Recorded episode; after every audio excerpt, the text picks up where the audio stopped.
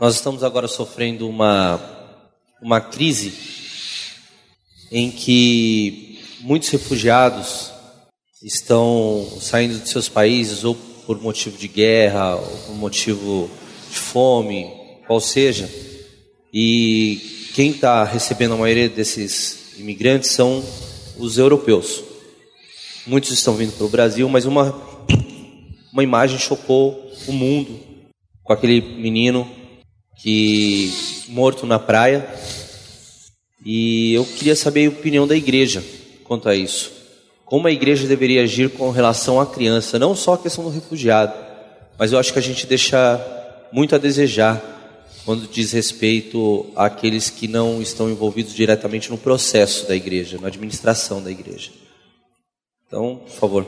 Eu queria dizer um, uma coisa. A imagem ela fala muito em relação à morte. Eu pensei muito em relação àquele menino que estava na praia.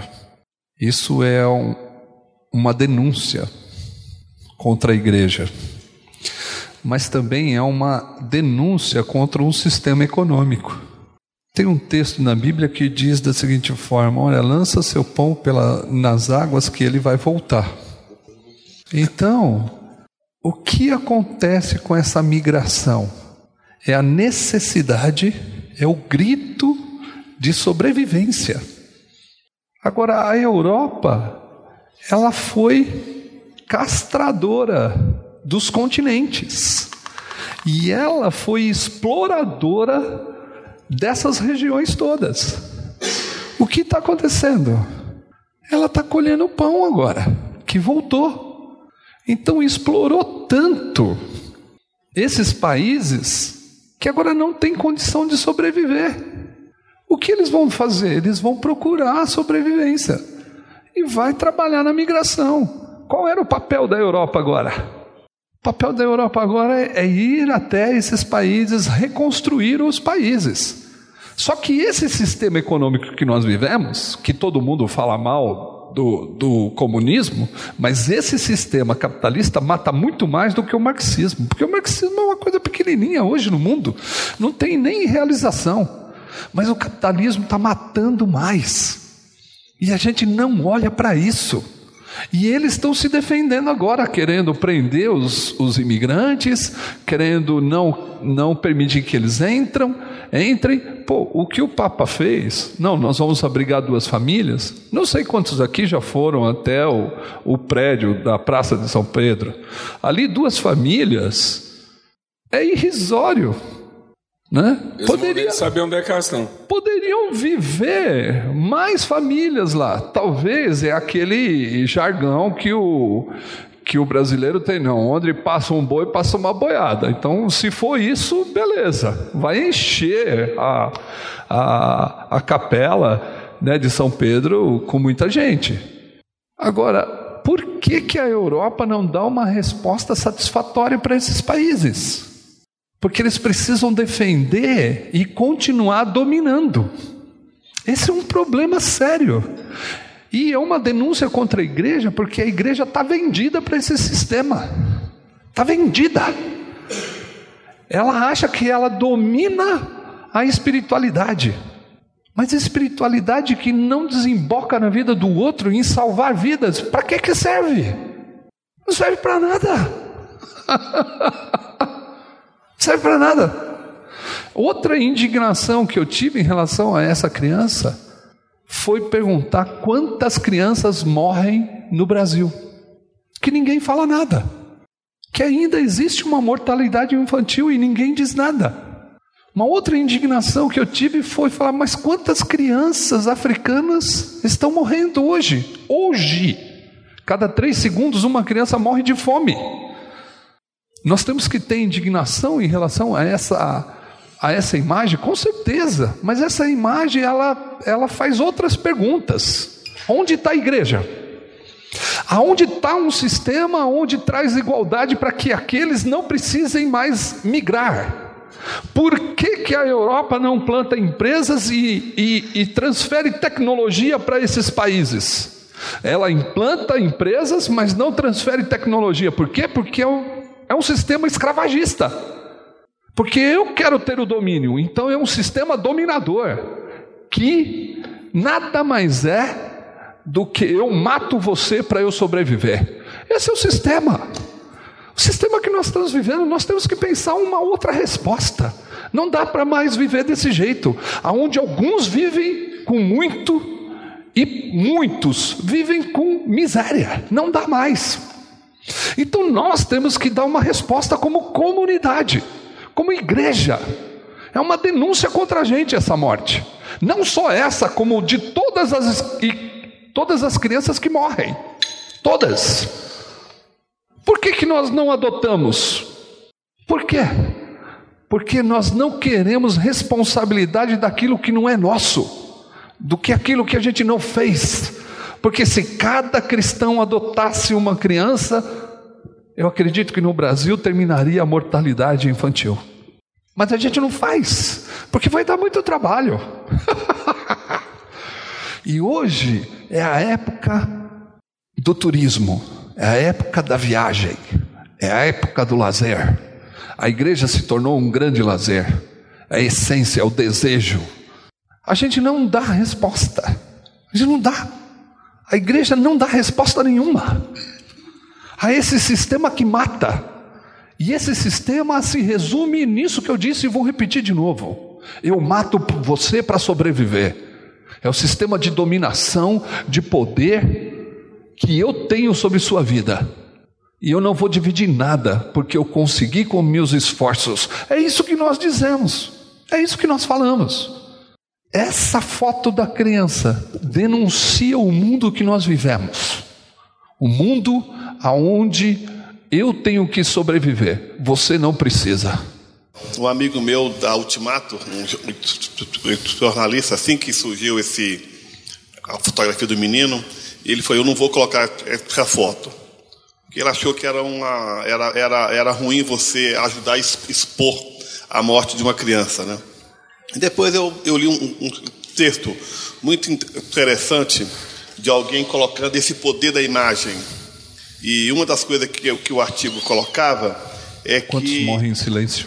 Há muito tempo a ONU vem denunciando que a gente vive a maior, a, a maior onda de refugiados do mundo depois da Segunda Guerra Mundial. E as pessoas veem a ONU fazendo relatórios, milhões e não sei o que, não sei o que, mas ninguém dá ouvido a isso. E aquela imagem ela teve esse poder de mobilizar muito, muita gente. Né? E eu estava olhando, eu recebi um, um, um, uma fotografia, primeiro da imagem de uma menina que você deve lembrar, é, fugindo da bomba de Hiroshima. Aquela uma, uma, uma, uma fotografia que foi premiada, que uma menina correndo nua, uma menina bem magrinha, é, fugindo depois da bomba.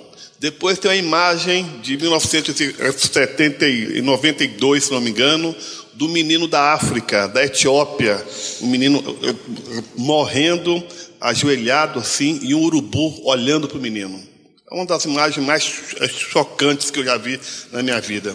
E agora a imagem do menino Ailan. Né? E, e, eu acho, gente, uma coisa que tem feito muito mal ao nosso mundo hoje, aí a, a ideologização das coisas. Jesus mandou ajudar. Aí você ajuda, o cara fala que você é comunista. Você vai deixar de ajudar porque alguém disse que você é comunista? Ou você vai continuar ajudando? Jesus não tinha essa preocupação. Se você fala que tem que fazer isso, aquilo, tá, esse cara é de esquerda. Por isso que ele está tá, é, denunciando assim. Então, isso é uma, é uma, é uma, tenta, é uma justificativa para eu não me comprometer com o outro. E eu creio que Jesus não estava ah, nem aí com aquilo que as pessoas iam falar, se ajudar, ele ajudava. Quando ele falou assim: olha, aquele que não tiver pecado, atire a primeira pedra. Alguém ouve e fala: esse cara é um literal, ele está passando a mão na cabeça de uma mulher que é prostituta, que é adúltera. Jesus não estava preocupado com esses rótulos. E hoje nós vivemos num, numa época onde as pessoas ficam fiscalizando e tudo aquilo que você faz, a pessoa já busca logo um rótulo. Ah, você é de esquerda, você é de direita, não sei o quê.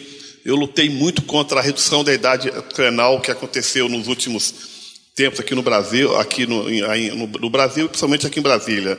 Ia lá para o Congresso, participava das, das, das comissões e eu tive um monte de rótulo. Falei, meu amigo, eu só estou simplesmente, eu conheço o sistema de medidas socioeducativas no Brasil, conheço o sistema carcerário no Brasil. Se nós queremos diminuir a violência, ajudar a nossa criança, não é mandando esses meninos para esse tema que nós vamos ajudar, é simplesmente isso. Não estou aí com uma teologia de esquerda, de direita, de centro, é a vida que é mais importante. Então, eu, eu, eu creio que um dos ataques hoje à igreja, à igreja do diabo é, é tentar mostrar, é, é tentar arrumar uma justificativa para a gente não ajudar o outro, colocando que esse aí, ah, não, se você ajuda, você é isso, se você ajuda, você é aquilo. Não, Jesus não tinha essa preocupação. Hum. Ele ajudava o outro, ele acolhia o outro, aquele que chegava diante dele, ele, ele dava a mão, se era bandido, se era marginal, se era mulher adulta, era, não tinha essa preocupação com os rótulos. Né? E, e a gente vai então. É, um dia desse eu vi um, vídeo de um bispo ah, que a missão integral está preocupada com a ação social. Pelo amor de Deus, você não está preocupado então com a pessoa que está passando fome do seu lado? Independente se o nome disso é missão integral, é o que, o, que, o, que, o que seja, eu não quero nem saber o nome desse negócio, eu quero saber que se o outro está precisando de ajuda, eu, eu tenho por obrigação, por amor a Jesus, de ajudá-lo. Quem tem fome tem pressa. Sim, eu não estou preocupado numa elaboração teológica, ah, então quem faz isso é da missão A, quem faz aquilo é da missão B. Não é, não é isso. Não é isso que está em jogo. O que está em jogo é vida humana. É a sua vida, e se a gente colocou isso aqui que nós colocamos hoje, na, na primeira pergunta, que a cada ser humano ele é feito a imagem, a semelhança de Deus, ele é um ser digno. Então, qualquer ser humano no mundo que estiver que tiver, que tiver passando qualquer tipo de necessidade, é nossa obrigação, seja esse cara sírio, seja esse cara muçulmano, seja esse cara o que for. Jesus não olha para a pessoa e vê ali, ali está o muçulmano radical, não sei o que. Ali está um ser humano. Ali está o João, a Maria, ali está o Railan, ali está uma pessoa. Jesus não, não olha para a pessoa a partir é, desses estereótipos, mas nós estamos olhando cada vez mais uh, dessa maneira. Uma pessoa teve a audácia de falar: é, cuidado com esses refugiados que, que vocês estão recebendo, porque entre esses refugiados é, tem, é, podem ter muçulmanos radicais. Cara, imagina se você, eh, você vai agora uh, uh, deix, deixar de ajudar alguém porque ele é de uma religião A e, na, e naquela religião existem pessoas radicais, então para você não correr o risco, você não vai ajudar. É, é, semelhante a um deputado aqui do, do, Distrito Federal, que é favorável à redução da idade penal, e disse lá numa viagem que ele fez no exterior, um delegado, se não me engano, de polícia, que olha, nós vamos, nós vamos reduzir a idade penal agora para 16, depois para 14, e futuramente nós vamos, nós vamos saber se na barriga da mãe a criança já tem a tendência a, a ser o marginal. Vai nascer preso já. E aí nós, já, nós vamos abortar. Olha que absurdo já que esse cara falou. Olha que absurdo. E é aplaudido por, por evangélicos ainda. Tem um, tem um apoio de muitos evangélicos. Então, eu, eu creio que um retorno à Escritura, um retorno ao Evangelho, é a gente retornar e ver Jesus. Mas nesse sentido, a igreja está bem mais evoluída, porque a gente já antecipou esse processo. Não, não é? Né? Porque a nossa, a nossa responsabilidade, ela, ela, ela é bem mais baixa que isso. A gente reduziu isso ao Sim. Recém-nascido já. Ele já nasce condenado. Verdade. É, aí eu, isso que o, que, o, que o Paulo coloca dessa a transmissão de responsabilidade, de você não assumir, hoje eu acho que um dos grandes, é, uma das grandes falácias de tirar nossa responsabilidade com o outro é a, a ideologia, é o, o rótulo. Ah, o, o que ajuda ele é isso, o que ajuda é aquilo. O que ajuda, ele é, ele é de esquerda, ele é de direita, ele é neoliberal, ele é não sei o quê. Ele é um ser humano. Todo ser humano, em qualquer lugar do mundo, que sofre qualquer tipo de agressão, nós temos que levantar nossa voz contra isso. Né? Nós não somos uma ilha, nós somos interligados um com o outro, independente se o cara é meu irmão da igreja, da minha igreja ou não. Ele é ser humano e, portanto, ele é, é digno de, de, é, todo o nosso apoio. Para terminar, que eu já extrapolei, Relaxa, você tem o dobro de tempo. Ah, tá. É, é, é, é eu, eu, eu, milito há muito tempo pela, na questão dos direitos humanos. Né? Trabalhei com recuperação de é, drogados, fui do CONANDA, que é o Conselho Nacional dos Direitos da Criança, estou na coordenação do Fórum Nacional dos Direitos da Criança aqui, é, nacional, e às vezes um dos grandes votos é esse, esse pessoal defende direito de trandido. E aí a, o, eu fico pensando aonde que a gente chegou nesse ponto aonde uma pessoa que cometeu algum tipo de erro, a gente não, ele perde a dignidade. O ser humano ele é digno, independente daquilo que ele faz. É correto? Para nós como cristãos, todo ser humano é digno.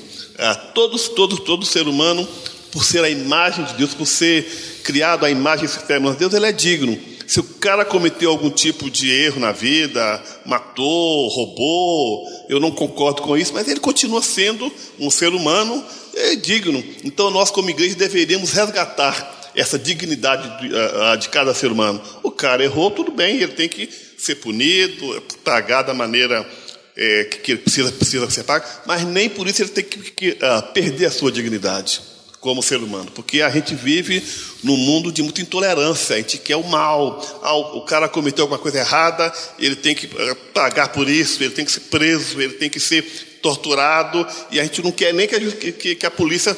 Ah, gente, se a gente puder, a gente mesmo pega na mão e já executa a pessoa ali de imediato. Né?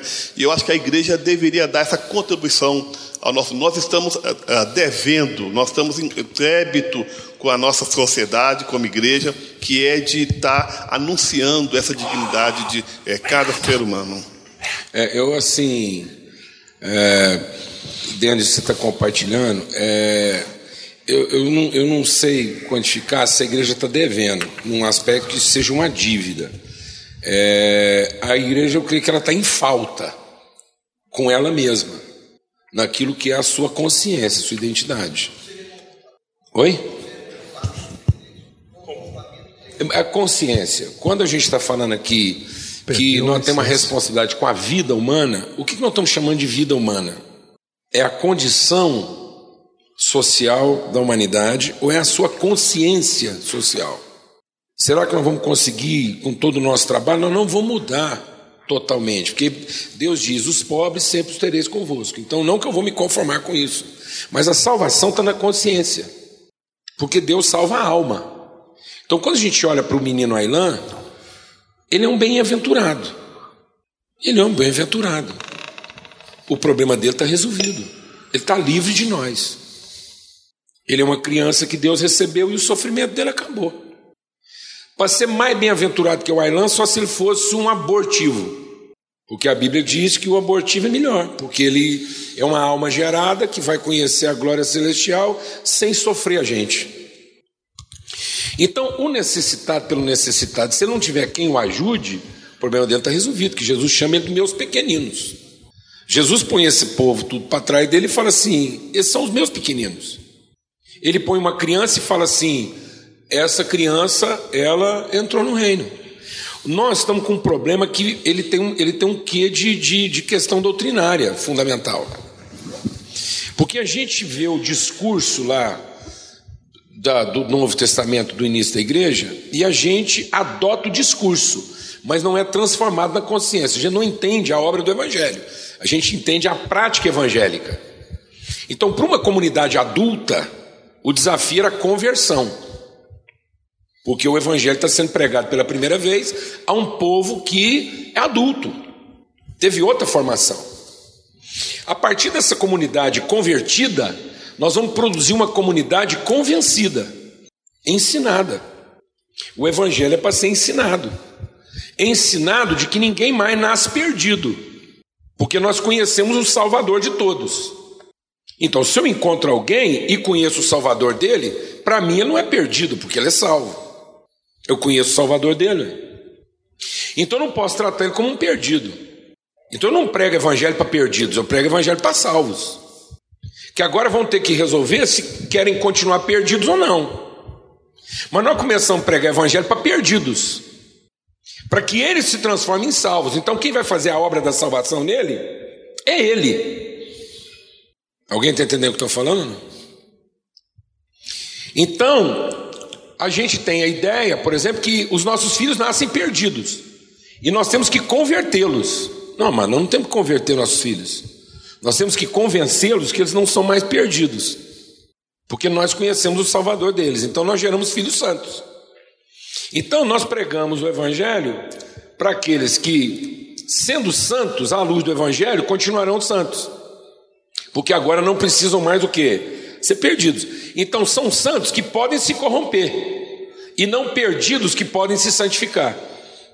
Nós estamos querendo que os perdidos se santifiquem, em vez de ensinar para as pessoas que Deus nos santificou, porque está escrito lá que aqueles a quem chamou, Ele purificou e Ele também glorificou, santificou. Então agora nós apresentamos o Evangelho, ensinamos o Evangelho e essas pessoas não se desviam mais. Eram perdidas até conhecer a gente, mas nós somos a revelação da salvação deles. Então quando nasce um filho nosso, ele é filho nosso ou é de Deus? Ele é perdido ou ele é salvo? Ora, se ele nasceu na casa de um salvo, ele não está mais perdido, graças a Deus, porque agora ele vai ser ensinado no Evangelho e convencido a respeito dele. Mas a gente é tão religioso que quando alguém se desvia, a gente diz o quê? Ele só se desviou porque ele era o quê? Convencido e não convertido. Não, amados.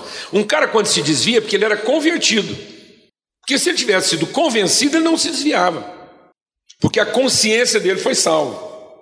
Então nós estamos querendo salvar a humanidade da pessoa e não a sua consciência, ensinando ele. A palavra de Deus diz que a graça se revelou salvadora, educando-nos a viver. E a palavra de Deus diz que numa casa onde nós temos compromisso com o evangelho, os nossos filhos são o quê? Santos, porque eles não vão conhecer o tipo de vida. Eles vão ser santos. Eles vão crescer na verdade. Desde os primeiros dias, eles vão aprender que eles têm um pai, um salvador, eles vão conhecer qual é o propósito deles na vida. O nosso problema é que nós criamos os nossos filhos para os nossos propósitos, ensinamos que eles são nossos filhos, temos para eles sonhos e depois queremos que eles se convertam a Deus. Para quê? Para que Deus abençoe os sonhos que nós tivemos para eles. Isso não vai funcionar mesmo, não. Hein? Enquanto a gente estiver pregando evangelho para muçulmano, não vai funcionar. Enquanto a gente estiver fazendo bondade para pobre, não vai funcionar. Enquanto a gente estiver pregando para macumbeiro, não vai funcionar. O dia que eu entender que eu estou ensinando o evangelho para pessoas que são filhos de Deus, isso vai funcionar. Enquanto a gente está fazendo favor, esse favor que eu faço, eu faço com o que é meu. O grande segredo do evangelho é entender que nada é meu, tudo é nosso. O macumbeiro é o nosso irmão que tem uma igreja boa e uma doutrina ruim, só isso. Só isso. Então eu vou lá ajudar meu irmão a consertar a doutrina, a igreja já está organizada. Por que, que eu não vou lá ajudar meu irmão e corrigir a doutrina dele? Porque ele não é meu irmão, ele é macumbeiro. Ele não é meu irmão, ele é radical muçulmano. Ele não é meu irmão, ele é um pobre e eu sou rico, então eu vou transferir da minha riqueza para a pobreza dele. Negativo.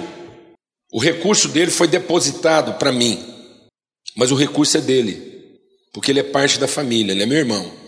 Então eu não fui lá na favela ajudar um pobre, eu fui lá encontrar meu irmão. E eu fui lá porque eu sei que ele foi salvo, porque eu conheço a obra da salvação dele, eu conheço o Salvador dele. E ele só está perdido porque ele não conhece o que eu conheço. Então eu vou lá entregar para ele o que é dele, porque é nosso. Porque lá em Apocalipse, João não viu tribos e nações. Ele viu de todas as tribos, povos e nações. Ele não viu uma reunião de tribos e nações. Ele viu uma família de irmãos de toda tribo, língua, povo e nação. Irmãos que se reuniram. Uns vieram do cristianismo, outros vieram do islamismo, outros vieram da macumba, outros vieram do secularismo. São filhos. Nós não tínhamos que estar preocupados com a salvação do Alain, do Ailan ele foi poupado de nós. O pai dele o recolheu. Nós tínhamos que estar preocupado com a gente, que ainda acha que foi um filho de um muçulmano que morreu. A gente fica chocado porque aquilo nos envergonha, mas a gente não chora como quem perdeu um filho. A gente chora como quem tem vergonha de ter acontecido uma coisa dessa. Porque a gente ainda quer fazer o bem para ficar bom. E não porque o bem é a única coisa que a gente sabe fazer. Porque quando eu encontro alguém, eu não encontrei alguém de outra religião. Eu finalmente encontrei meu irmão. É só a gente se perguntar. A gente vai na padaria para comprar pão ou para encontrar o padeiro? A gente vai no restaurante para comer um bom prato ou para encontrar o garçom? A gente vai no açougue para comprar carne ou para encontrar o açougueiro? Não devia ser para comprar carne, né, Matos? E no açougue devia ser só o pretexto para a gente encontrar quem? Meu irmão, salvo. Por que, que ele é salvo? Eu conheço o Salvador dele. Eu sei que os pecados dele foram perdoados. Eu sei que o Espírito foi derramado sobre ele. E sei que Deus o ama como um filho. E eu vou apresentar tudo isso para ele. Então eu vou convencer ele de que ele é um salvo até prova em contrário. Mas a gente começa pregando para as pessoas o quê? provando para ele que ele é um perdido até prova em contrário. Então eu não represento o pai dele, eu represento o inimigo dele. E nós tínhamos que representar o pai das pessoas. Nós estamos aqui para representar seu pai. Porque quando nós vimos um filho, nós vimos o nosso pai. Então todo mundo tinha que olhar para nós e ver quem, amados? O pai deles. E não o satanás deles. Nós estamos pregando para perdidos até prova em contrário. Nós tínhamos que pregar para salvos até prova em contrário. O cara tinha que provar para nós que quer continuar perdido, depois de tudo que nós fizemos. Porque aí ninguém o condenou. Ele mesmo chamou juízo sobre si. Porque nós fomos lá falando para ele que ele era o quê? Salvo. E nós fizemos de tudo para convencê-lo. Amém? E não para convertê-lo. Nós estamos pregando para converter. Quem converte é proselitista. Converter é um esforço de mudar o cara de religião muda as práticas, mas não salva a consciência. Nós gostamos de fazer missões para formar prosélitos. Depois o estado dele é pior do que quando encontrou a gente, porque ele mudou as práticas, mas ele continua sem saber quem ele é. Então a perdição dele, amado, não está no que ele faz. A perdição dele é porque ele ainda não entendeu quem ele é. Mas nós sabemos quem ele é. Então agora nós sabemos que ele não está mais perdido. Glória a Deus, amado. Então, quem morreu naquela praia não foi o filho de um muçulmano, foi um sobrinho nosso, alguém da nossa família. O dia que a gente entender isso, a gente vai ter mais empenho com as pessoas. Enquanto a gente continuar indo na favela para distribuir comida para pobre, a gente volta de lá vaidoso e achando que Deus vai dar mais bênção para a gente só porque a gente fez uma palhaçada dessa. Isso é uma panaceia. A gente vai lá descobrir, descobrir comida para pobre, para ficar bom. Bom para quem? Para nós. Porque nós não queremos chegar no dia do juízo e ser os que ficaram à esquerda. Eu mandei você fazer isso, você não foi, tá vendo? É só porque a gente não quer tomar uma repreensão. É só porque a gente não quer ser condenado. Amados, isso não é uma lei. Amar o próximo não é uma lei. Amar o próximo é um código. Não é o que eu faço, é o que eu sou. Eu não sei olhar para alguém e não ver nele o quê? Um irmão, que eu conheço o pai dele. Amém, amados? Então, quem é um muçulmano para você? Um perdido? Ou um irmão ignorante? O muçulmano é seu inimigo? O muçulmano é seu inimigo? O espírito é seu inimigo? O homossexual é seu inimigo? Ou irmão nosso que ainda não viu a luz? Qual que você acha que é a maior dor de Deus quando um homem adulto estupra uma criança? É a mesma dor que eu sinto quando eu vejo um filho meu brigando com outro. Porque não faz o menor sentido. Então não foi a violência física, foi a violência na alma, foi a prisão que se estabeleceu na consciência em que um achou que tinha direito sobre o outro. Só isso. Algum alucinado se empoderou do outro e nós estamos pregando o evangelho para quê, amados? Para levar luz ou para nos empoderarmos das pessoas? Para levar luz ou para estabelecer nosso estilo de vida? Nós estamos levando o evangelho para quê? Para acabar com os bandidos, porque, porque eles não vão assaltar mais nossa casa levando cesta básica para ele não ter que vir pedir em casa. Você sabe por que, que aquele povo está atravessando o mar?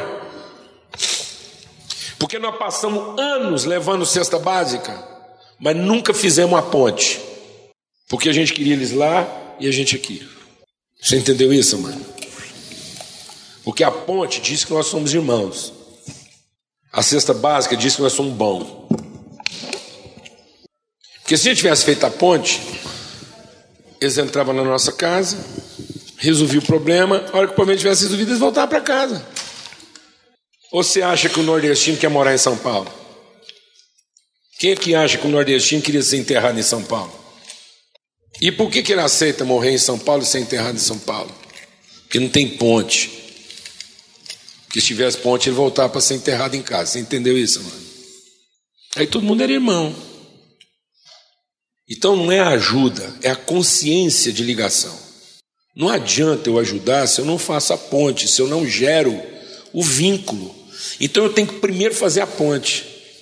Eu tenho que primeiro entender a pessoa como irmão. Quem tem que crer primeiro sou eu, não é ele. Eu chamo ele de irmão depois que ele creu. Aí não tem virtude, amado. A fé é a certeza do que ainda não se viu. Você teria coragem de chamar ele de irmão antes dele crer? Qual o risco? É de você estar enganado ou ele? Hein?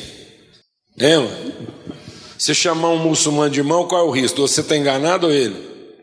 Se os dois morrerem, quem morreu enganado? Quem morreu enganado, mano? Você chamou o safado de irmão e ele morreu lá safado. Quem estava enganado, irmão?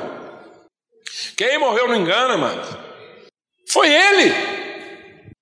Mas você morreu crendo. Glória a Deus, irmão. Então morra crendo, porque você não foi levantado para desconfiar. Todo mundo aqui foi levantado para crer. Amém? E nós vamos morrer crendo. E se ele morrer enganado, nós vamos chorar a morte de quem? De um irmão. Amém, amados?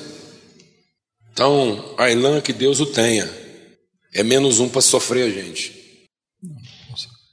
É menos um que não vai ter que sofrer essa desgraceira toda aí, essa, esse veneno todo que a gente está destilando. Vamos chorar agora a nossa realidade. Vamos chorar o fato dessas crianças que estão morrendo lá e a gente acha que são crianças o quê? Pobres. Não, mas em vez de ter vergonha, vamos ter tristeza. Porque vergonha é orgulho ferido. Amém? Vergonha é orgulho ferido. Vergonha é desapontamento consigo mesmo. E desapontamento consigo mesmo é a presunção do acerto. Estar desapontado consigo mostra o tanto que a gente é presunçoso. Então não vamos ficar desapontados, vamos ficar triste. Triste porque morreu um irmão que podia ter vivido, podia ter cruzado a ponte, que não está lá e que não está lá. Eu ouço Paulo Júnior, me sinto Pedro. Nosso irmão Paulo fala coisas de compreensão. Eu estava num evento, tinha um pastor sentado do meu lado e a gente estava falando sobre a questão dos refugiados. Aí ele disse assim: Vocês acham se o que está acontecendo com eles estivesse acontecendo conosco, e se fôssemos nós os cristãos, os refugiados, e pedíssemos abrigo nos países muçulmanos, vocês acham que eles nos acolheriam? Com certeza. Na cabeça dele, eu também acho que não. Eu acho que não. Eu acho que sim, para nos converter. Aí, na cabeça desse pastor, eles não nos receberíamos, ele concluiu o seu, seu, seu discurso. Então, por que, que nós que temos que recebê-los? Se eles não fariam por nós, por que, que nós temos que fazer por eles? Eu falei, porque nós somos cristãos. Nós não somos eles. Você está dizendo que ele não os receberia, não nos receberia, porque eles talvez nos considerem inimigos. É uma suposição, né? Mas no cristianismo, o mestre diz que nós temos que amar, inclusive, os inimigos. O problema é que a gente não consegue amar nem o irmão que pensa diferente da gente. Hum. A gente não amadureceu nem para amar o irmão que adora o mesmo Senhor, mas que pensa diferente da gente. Se pensa diferente da gente, nós lhe queimamos a imagem. Nós tentamos matá-lo no coração do outro. É o que a maledicência faz, né? Quando eu digo, Paulo, o capelete não vale nada. Eu estou assassinando o capelete no coração do Paulo. Mas é verdade. Isso é um assassinato. é verdade, né? Usa outro exemplo. Outro exemplo? Oh, o Bojac vale nada. então, a, a, a maledicência, falar pelo que você imagina de uma pessoa, é cometer um assassinato. Nós somos assassinos o tempo todo. A gente mata muita gente no coração de Deus. E o pior, quando eu sou usado pelo diabo para cometer um assassinato de um irmão no coração do outro, eu posso estar roubando desse irmão sobrevivência no futuro, porque esse que eu matei nele poderia ser exatamente quem plantaria a semente que o alimentaria enquanto fruto lá no futuro. Então, uma maledicente mata ele agora e mata esse aqui lá no futuro, porque o que ele precisaria, quem daria era ele. Mas eu matei ele nele aqui. Aí, quando o pastor falou assim: Nós não temos que abrir mesmo, não. Eu falei: Olha, pastor, só me desculpa, eu estava sentado do lado dele. Me lembro de um, de um texto que Jesus, indo para Jerusalém, passou por uma vila samaritana, pediu abrigo. Aí, para os samaritanos, se Jesus está indo para Jerusalém, se é amigo de, de, de, judeu, então não deve ser coisa boa. Não tem abrigo para Jesus, não. É amigo de inimigo nosso. Então não tem abrigo. Aí, os caras voltaram brabo. Senhor, não abriram espaço para o Senhor. Só quer que a gente ore por eles, mas que tipo de oração que eles queriam fazer? quer que a gente mande fogo na cabeça deles? Aí Jesus para e pergunta: Vocês não sabem de que espírito são? Vocês não entenderam nada. Vocês são iguaizinhos a eles. É, nós somos diferentes. É, a gente se enxerga. Então, a, a, questão dos refugiados me leva, me leva numa, numa outra palavra, Paulo. Jesus está falando, doutrinando a igreja de Corinto sobre os dons, né? No 12 de 1 Coríntios ele fala sobre dom, no 14 de 1 Coríntios ele fala sobre dons. E entre o 12 e o 13, ele coloca o capítulo do amor, a suprema excelência do amor. Claro que, que quando, Jesus, quando a carta foi escrita não tinha versículos e tal, mas ela foi escrita naquela lógica, ele fala de dom, amor e dom. Como quem diz, o dom, o nosso dom só encontra sentido no outro. Ora, eu tenho o dom é, de, de, de socorro. Aonde é que eu vou encontrar sentido na vida? É achando alguém que precisa de socorro. Eu tenho o dom da misericórdia, só encontro sentido no cara que mesmo. É, é como talento, você é médico. Onde é que o médico encontra sentido para a vida? No paciente. Onde é que. É, aonde que o, que o pastor encontra sentido? No, no, na ovelha. Onde é que o, sei lá, o pedreiro encontra sentido? No cliente que precisa da casa. A gente só encontra sentido no outro. Não há em mim o suficiente para completar minha vida. Preciso do outro. Não é bom que o homem esteja só. Não é? Então, se o dom me é dado, ele está dizendo, é para que você encontre sentido na vida, você só encontra sentido no outro. Mas ele coloca o amor no meio e diz: você não encontra sentido, como Paulo falou, então, só dando pão para o faminto. Você tem que amar o faminto. Aí a gente está na questão dos refugiados. Jesus, deixa eu abrir aqui o, o versículo que, que, que, Paulo fala lá sobre, sobre os dois. Ele diz uma coisa, isso me, me, me saltou aqui a a ideia, ele fala sobre os dons, e está falando sobre os mais excelentes dons, e da profecia de línguas que causava divisão na igreja. Aí parece que Paulo dá uma sortada, sai do assunto, e ele diz assim: está escrito, por homens de outras línguas e por lábios de estrangeiros falarei esse povo. Ele está dizendo: o meu povo será ministrado por lábios estrangeiros. Nós, como povo, pretensamente, eu não sei se foi verdadeiro ou se a oração foi falsa, dissemos que estávamos preocupados com a salvação dos muçulmanos, mas a gente não conseguia entrar lá. Bom, se a gente não conseguiu ir aos muçulmanos, o que, que Deus está fazendo? Talvez trazendo os muçulmanos a nós. Está tudo certo. Nossas orações estão sendo ouvidas. Ah, mas os muçulmanos vão, vão influenciar o Brasil. Mas que tipo de evangelho a gente tem que ter medo do Islã? Parece que a gente está como os fariseus, que a, que a, que a, a mulher adúltera toca em Jesus para ele. Se esse cara fosse santo, não deixava essa mulher. Porque na cabeça do fariseu, a mulher adúltera toca em Jesus e contamina Jesus, e Jesus deixa, deixa ela se divertir. Porque na cabeça de Jesus, quando a adúltera toca nele, não é ela que contamina ele, é ele que contamina ela. E foi exatamente o que aconteceu. Então, as, as portas têm que, têm, que, têm, que, têm que estar abertas. O que a gente puder fazer, é, precisamos fazer. Vocês ouviram o Mário aqui, não ouviram o Mário nesses dias? Mário faz um trabalho que a gente. É, rapaz, que é brincadeira. E é solitário no caminho. Então acho que, que está havendo um movimento ah, de Deus no mundo, que a gente não sabe ainda onde vai desembocar, mas eu tenho certeza no meu coração que não é algo ruim. Não é? A, a, o amor é o mais poderoso sentimento e a maior força que existe a, no mundo. Se a gente usar a força do amor, não há nada que possa conter o desbravamento desse amor no coração de quem quer que seja. Agora, na mesma mesa onde eu estava com esse pastor que disse, nós não devemos porque eles não nos receberiam, aí teve um outro pastor que falou assim, eu me preocupo com uma outra causa. Eu não sei o que eu estava fazendo nessa mesa, cara. É. Aí o cara falou assim: Eu estou preocupado com a causa maior ainda. Vamos imaginar que vem esse camarada de lá, ele vem com quatro esposas. Vai que ele se converte na sua igreja. O que, que você vai fazer com ele? O cara é polígamo, Paulo. Aí o cara está preocupado com a estrutura da sua igreja local. Tem outros que estão com inveja. inveja tá?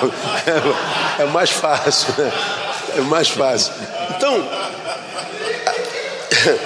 a, a, gente pensa em performance, a gente pensa no prejuízo da instituição. Cara, a, eu, eu ministrei ontem e vou falar hoje.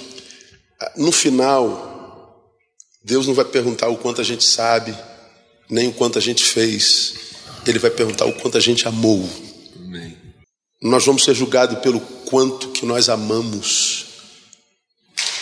Não interessa quanto que a gente sabe, quanto que a gente fez, porque eu posso fazer sem amor algum. Quem acompanha a gente já nos viu ministrando. Eu posso dar água para esse irmão, porque eu tenho água, ele tem a mesma necessidade que eu, então eu divido. Então isso é solidariedade, isso é amor. Mas eu posso dar essa água e perceber que o Tiago comentou com, com o Eliton. Poxa, pastor Ney, uma benção, né? Olha, eu gostei de ouvir isso. Mexeu com o meu ego. Aí amanhã eu encontro com outro sedento e vou dar água para ele também, mas aí eu faço assim, ó.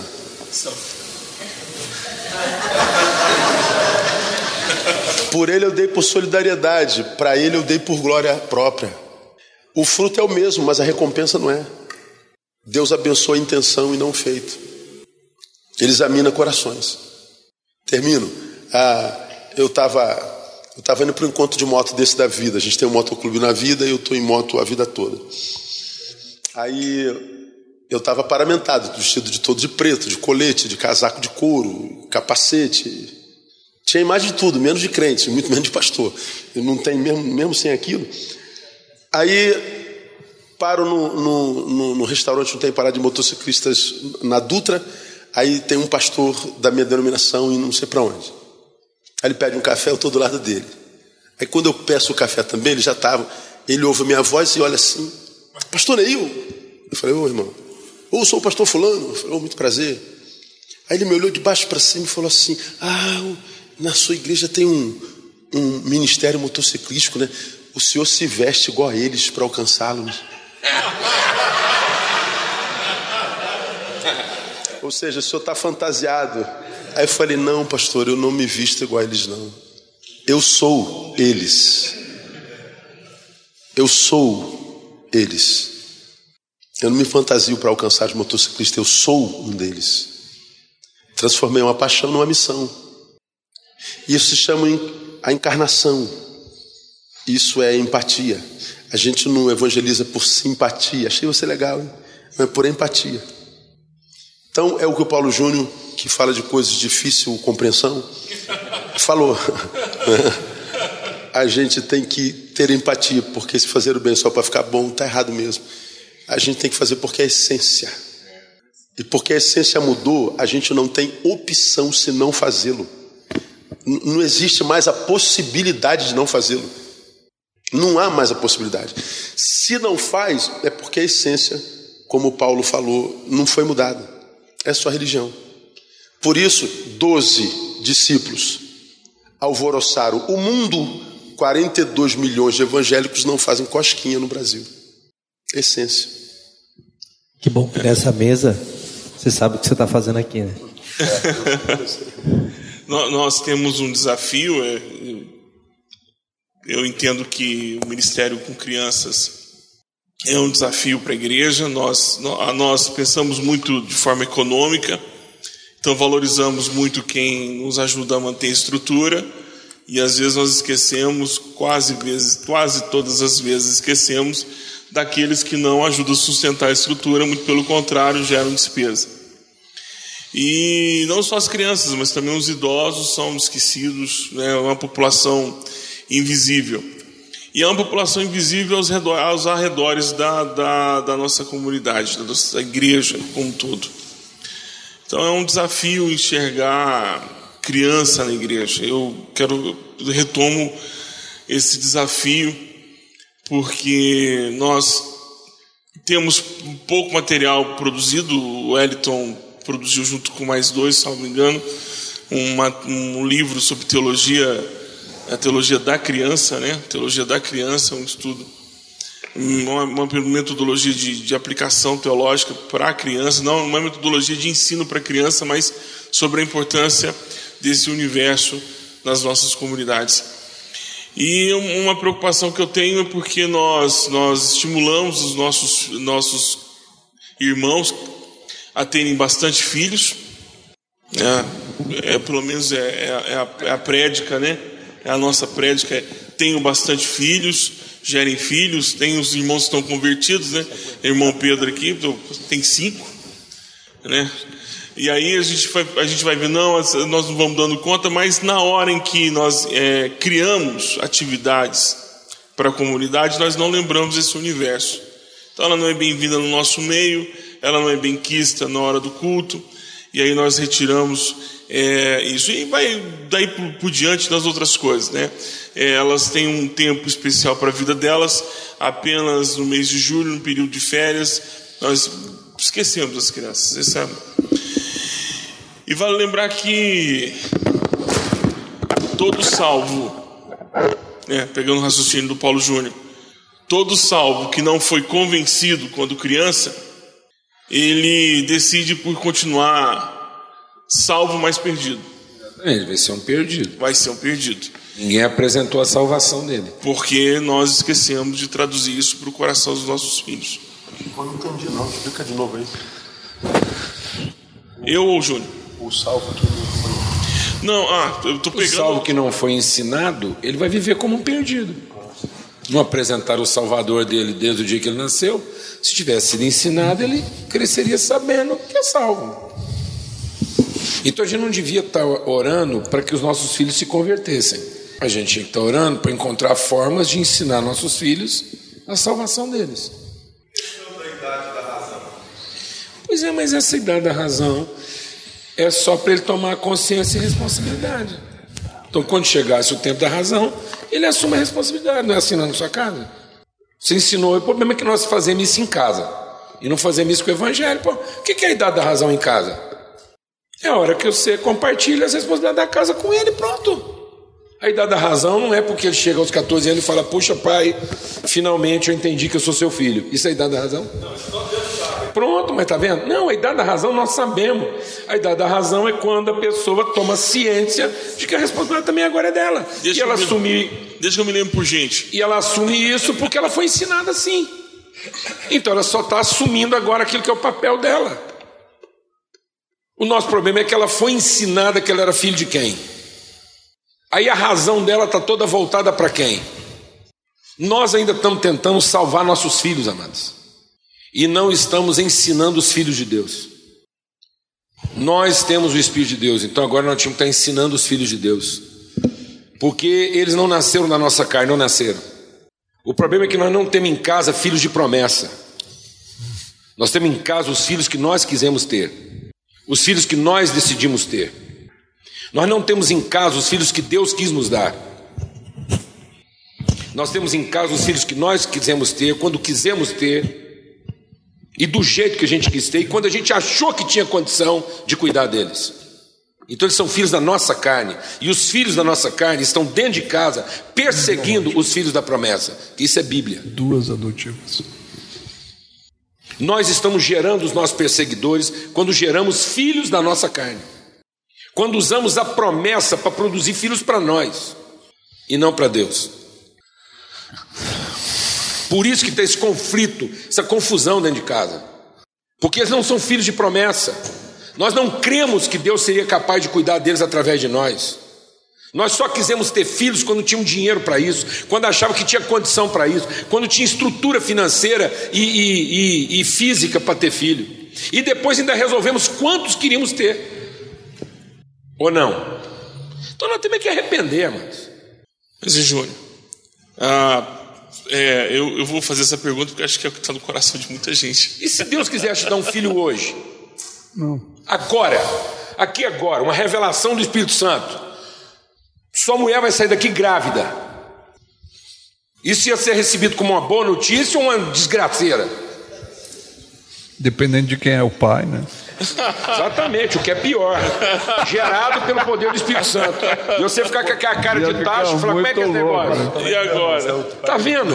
Então, amado, nós estamos com espiritualidade retórica. De José, né? Nós estamos com espiritualidade retórica. Religiosa. Então, é. É, é, Júnior, mas é. Imagina é uma, a cabeça de José. É porque essa, é, eu, eu acho interessante esse, esse, a, a parte desse debate, mas é, deixa eu te fazer uma pergunta, porque a gente já teve essa conversa tantas vezes. É, isso, isso é uma desconstrução do, da questão do apelo, não uma desconstrução em relação à eleição e nem uma desconstrução em relação. Não é um universalismo declarado. Rapaz, o nosso problema é que nós começamos a pregar o evangelho para levar o povo para o céu. Por isso que a gente tem que fazer apelo. O evangelismo, o evangelismo é o seguinte: é para formar filhos de Deus na terra. As nossas doutrinas todas, elas ficaram voltadas para o céu. Por exemplo, nós temos um debate de predestinação. Uma discussão de predestinação. Porque nós queremos resolver predestinação aonde? No céu. O que, que encontra no céu? Os paralelos. Porque os paralelos só encontram onde, amado? No infinito. Então não tem cruz na terra, nós só vai encontrar no céu. Só no céu que a gente vai harmonizar. Porque nós fizemos do céu o destino. O destino, amado, a gente não cumpre o destino no céu. A gente cumpre o destino onde? Na terra. Nós fomos predestinados a ser filhos de Deus onde? Na terra. Pois é. Aliás, a igreja tinha que estar mais preocupada em ir para o inferno enquanto o inferno está por aqui, porque depois que o inferno for lançado no lago de fogo, não dá para ir para o inferno mais. Então a igreja tinha que estar lá no inferno, porque as portas do inferno não vão prevalecer, e nós tínhamos que estar lá tirando gente do inferno, antes que o inferno receba a condenação final. Então a preocupação da igreja não era subir. A primeira manifestação de anjo, na, na, na quando Cristo foi assunto aos céus, a primeira, a primeira exortação angelical que nós ouvimos, assim que Cristo subiu, foi que? Por que vocês estão olhando para cima?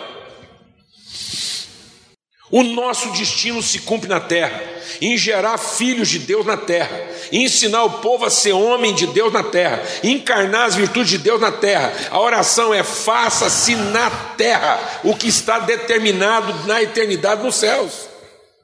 Quando a gente cumpriu o nosso destino, nós voltamos para casa. Céu não é destino, é casa. A gente trabalhou, fez o trabalho, voltamos para casa. Não é destino, é origem. É origem, é casa. O sonho da igreja deveria ser, portanto, ir para o inferno. Né? E Deus continua mandando os filhos dele para cá. Então, é. assim, aí a gente não quer os filhos de Deus. Nós queremos nossos filhos. E aí, como a gente quer que fica bom, a gente quer que os nossos filhos se convertam. E se convertam para quê? Para que Deus possa abençoá-los. Ah, pelo amor de Deus. Isso qualquer religião faz sem precisar de Jesus Cristo. Não precisava do sacrifício da cruz para a gente ser assim. Tocar um tambor, oferecer um frango, dar um dízimo, fazer um culto, para Deus mandar chuva para que a nossa lavoura seja boa e os nossos filhos tenham que comer. Pelo amor de Deus, não precisa da revelação de Cristo para ser desse jeito. Não precisa do Espírito Santo para ter essa linha doutrinária e teológica. Jesus não veio nos mostrar Deus. Isso o homem sabia sem o Espírito Santo, que Deus é Deus. Jesus veio nos revelar que Deus é Pai. Essa é a revelação de Cristo. Vimos a Cristo, vimos o Pai.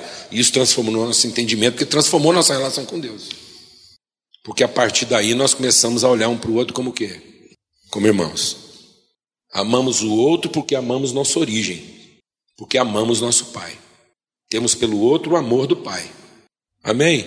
Então não estar pedindo a conversão dos nossos filhos, nós estamos pedindo a nossa conversão para que a gente ensine nossos filhos na graça, para que o menino já nascesse sendo ensinado na graça, conhecer quem é o pai dele, quem é a família dele, quais são os valores dessa família, quais são os valores dessa casa. Mas nós ensinamos os valores da nossa casa e queremos a conversão deles para que Deus abençoe a nossa casa. Isso é religião, isso não é evangelho. E como é que funciona a declaração pública, Júnior, de, de, de decidir não. Assumir declaração pública, a declaração de Jesus. 12 anos de idade, Jesus chega lá e diz o quê? Estou aqui para cuidar de quê? Dos negócios do meu pai.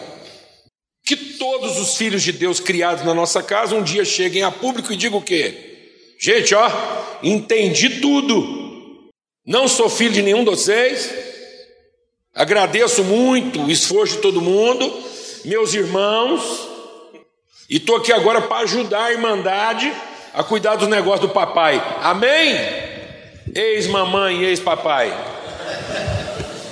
Vocês não precisam ficar ansiosos, se eu sumir, vocês não precisam ficar me procurando no meio da parentela. Desencana. Amém? Então, Essa ansiedade não se justifica, porque alcancei minha maturidade. Posso ejacular, posso engravidar, posso ser homem, posso ser mulher. Vou assumir o meu papel como verdadeiro filho de Deus tomo a minha responsabilidade. Entendi o meu propósito na vida. meu propósito na vida não é te dar um diploma, papai, não é arrumar emprego, nem ganhar dinheiro para sustentar minha família. Meu propósito na vida é cuidar dos negócios do meu pai.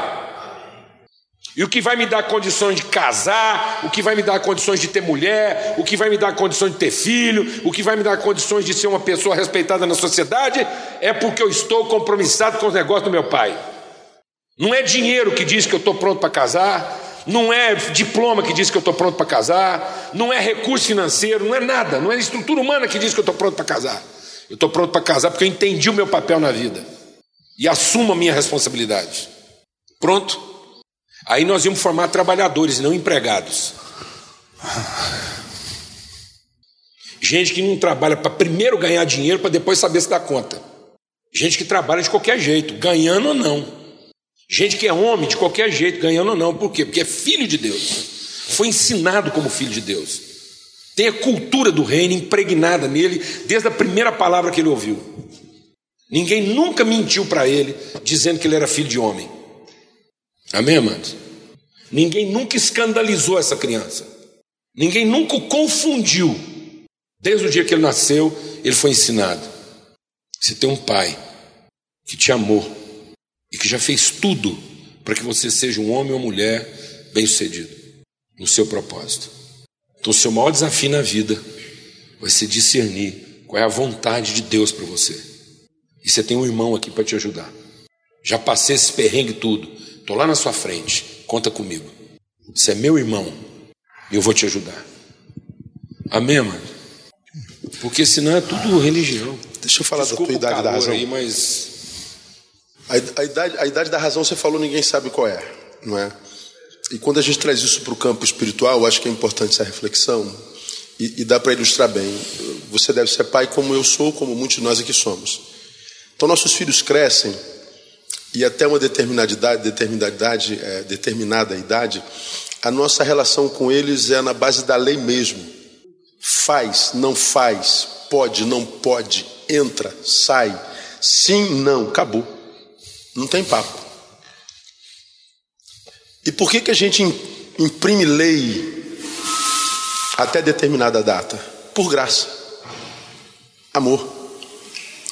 Porque ele ainda não consegue discernir. Então, até a lei que, como pais, imprimimos aos nossos filhos é por graça. Então, essa lei que a gente imprime a filho não é antagônico à graça. Graça antagônico à lei. Não. Até a lei é fruto da graça. Mas nossos filhos crescem. A consciência vai sendo gerada. Eles começam a ter autonomia, poder de decisão. E à medida que a consciência vai crescendo nos filhos, o que, que a gente vai perdendo de sobre eles? A lei. A gente não manda mais, entra, sai, volta. Não, já cresceu a consciência. E aí a gente tira a lei. Por que, que tira a lei? Por graça. Você agora pode decidir a sua própria vida. Então, é, Por causa da consciência pequena, lei, que é produto da graça. Porque a razão chegou, continua debaixo da graça, só que sem lei. Dá para entender? Então, como eu entendo é, grande parte do evangelicalismo brasileiro, por que, que tanta gente se submete à lei imposta sobre muitos deles? Por exemplo, eu estava vendo essa, essa semana, eu citei no meu sermão ontem, o cuspe ungido é nova. Eu, eu sempre acho que a gente já chegou no clímax, mas a criatividade é sempre maior. O pastor bebe água, bochecha, venham que eu vou abençoá-los com a saliva ungida. E o cara vem, abre a boca, Paulo, abre a boca, joga água da boca dele dentro da boca do sujeito. Legal, hein? Bacana, né? Muito bom. Eu vou aplicar isso para ver se funciona. a pergunta que eu me faço é: como que uma pessoa se presta a um negócio desse? O que para você é uma ignomínia, é um, é, é o absurdos dos absurdos ao cubo, para ele é. Por quê? Por causa da consciência. A tua consciência não é a mesma da dele. Somos semelhantes em imagem e tal, mas a consciência da lei e da graça, ainda, ainda, a, a graça parece que ainda não, não formou nele essa consciência. Por quê? Porque ele está debaixo de uma ministração que não tem interesse em fazê-lo crescer, porque crescer vai fazê-lo pensar, vai gerar autonomia nele e, se ser que pensa, pode me questionar. Então há um interesse em se manter um rebanho não pensante, cara sem a idade da razão. Quando você pergunta sobre evangelicalismo, sobre evangelismo moderno, é, o evangelismo para a igreja institucional é um evento. É mais um evento, seja através do teatro, daquilo tal. Mas o, o, evangelismo, a gente sempre fala, a gente tem que ir falar de Jesus. Mas, mas naquela consciência de que Jesus ainda é uma mensagem que eu prego. Eu não creio que seja mais assim. Ah, eu, não, eu, não, eu, não, eu não prego uma mensagem, eu, eu sou a mensagem a ser pregada. Mais do que pregar uma mensagem, a gente precisa ser a mensagem pregada. Porque é Paulo quem diz que nós somos uma carta, a carta não fala, é lida. A Bíblia diz que nós somos o bom perfume de Cristo, o perfume não fala. Então, claro que eu posso falar de Jesus, mas o falar de Jesus não é só verborragia. É falar com a vida, com testemunho. E o te... Falar como se ele fosse uma terceira pessoa. Não, como se ele fosse um discurso. Como se ele fosse um, um, um totalmente outro, como disse o, o, o teólogo. Não é? Então, quando a gente fala de Jesus, a gente fala de Jesus como a, a origem do que nós somos e sobre o que nós estamos, como também como aquele para quem nós estamos indo. Então, o, o evangelismo hoje, para mim, é muito mais uma uma mensagem vivida que uma mensagem pregada, porque, como eu tenho falado por onde eu passo, nós fazemos parte de uma geração que trocou ética por estética. Portanto, a, a, marca da estética é o exibicionismo, e no exibicionismo a gente usa muito mais a visão. Essa geração é muito mais competente e crédula no que vê do que em audição, portanto, no que ouve. Essa geração não ouve mais. Eu e você somos parte de uma geração que, quando criança, a gente corria na igreja, papai não falava nada, olhava para a gente. Corri, papai olhou, pronto, não precisava dizer uma palavra que a mensagem já tinha sido proclamada. A gente saía para casa pedindo: o sangue de Jesus tem poder, tem misericórdia, porque meu pai vai me quebrar quando chegar em casa. Papai não precisa falar nada, eu escutava. Hoje tu fala assim, Pedrinho, senta. Aí ele corre mais ainda. Papai vai bater, ele dá um chute na tua canela. Não ouve. Porque essa geração não desenvolveu audição, ela desenvolveu visão. É, visão, é, é geração da estética. Ela ouve com os olhos. Ela acredita no que vê. Então, se outrora nós pregávamos para alcançar o ouvido, vamos também pregar para alcançar, para alcançar os olhos. Porque eu acho que a metodologia é mais funcional e para alcançar os olhos, a melhor meta é o testemunho. Então, a, a, a questão da razão e do nível de liberdade que nós teremos em Cristo ou não, não tem a ver com, com, com, com nada senão com a consciência que é gerada em nós. O Evangelho veio para gerar uma nova consciência, porque ele diz que nós temos a mente de Cristo. Quando a gente tem a mente de Cristo, Cara, a gente é liberto de um monte de coisa. Por exemplo, a gente é liberto do que o homem mais busca hoje, inclusive na igreja, honra. Por que, que nossas ovelhas ficam chateadas com a liderança da igreja? Porque querem microfone, querem honra, querem título, querem aparecer, querem oportunidade. Honra, honra. Eu não fui honrado nessa igreja. Ora, quem tem a mente de Cristo e se realiza em servir, não tem mais como ser desonrado. Eu não estou buscando honra. Quem abriu mão da imagem não tem mais como ser desonrado. Porque aonde está a honra do sal? É encolar na carne e desaparecer. Quando é que a gente sabe que o, um sistema de som da igreja é bom? Quando a gente não pensa no som momento algum. Porque quando começa, pi, pom, a gente, pô, cara, tu adora esse microfone. Não, passa o culto todinho, você nem pensa no som, é porque o som é bom, funcionou. Tu vai comer aquela picanha saborosíssima, ninguém diz, rapaz, quem colocou sal nessa carne? Porque botou ao ponto. Não, a gente come a carne e diz que carne maravilhosa, tira o sal para você ver uma coisa. Então a, a nossa glória está em transformar o outro no melhor outro que o outro puder vir a ser. Transformar a carne na melhor carne que a carne puder ser. E sem receber glória nenhuma por isso. Ninguém precisa saber. Me realizo nele. Agora, a gente transforma essa pequena, melhor pequena que pode ser, e tira o céu. Foi eu. eu. A gente quer glória, a gente quer honra. E o Senhor desde sempre está dizendo: Eu não divido a minha glória com ninguém. E muitas vezes, servindo ao Senhor por honra, a gente está em litígio com Ele. Deus tem misericórdia de nós. A gente perde essa guerra. Então eu queria voltar à questão da criança, né? É, eu sei que todas as, as afirmações que fizeram aqui eu acho que são válidas, mas é, qual é a vontade de Deus para a nossa vida? Qual é a vontade do Pai para a nossa vida? A vontade do Pai para Jesus é que nenhum se perca. E o que nós estamos fazendo? Os, a gente não pode tratar só das questões espirituais. Nós temos que ler a história. Porque se nós não lermos a história, nós não vamos sair do lugar. Então, se a gente olha para a história da América Latina, existe um homem que escreveu vários livros para o rei da Espanha, porque estavam explorando a América Latina e estavam, estavam matando os índios. E ele fala assim: Nós vivemos o que Cristo manda, eles virão dançando e pulando. Então, o que ele está querendo dizer? Que está faltando vida. Isso em 1500 e bolinha já estava faltando vida no Evangelho. Então está faltando a praxis. E é aquilo que eu disse ontem. Eu disse ontem que a fé ela é negada por falta de prática. E é isso que a gente vê nessa criança na areia. Essa criança na areia morta denuncia a nossa falta de prática. E essa coisa não acontece só, na, não aconteceu só na América Latina, aconteceu na África.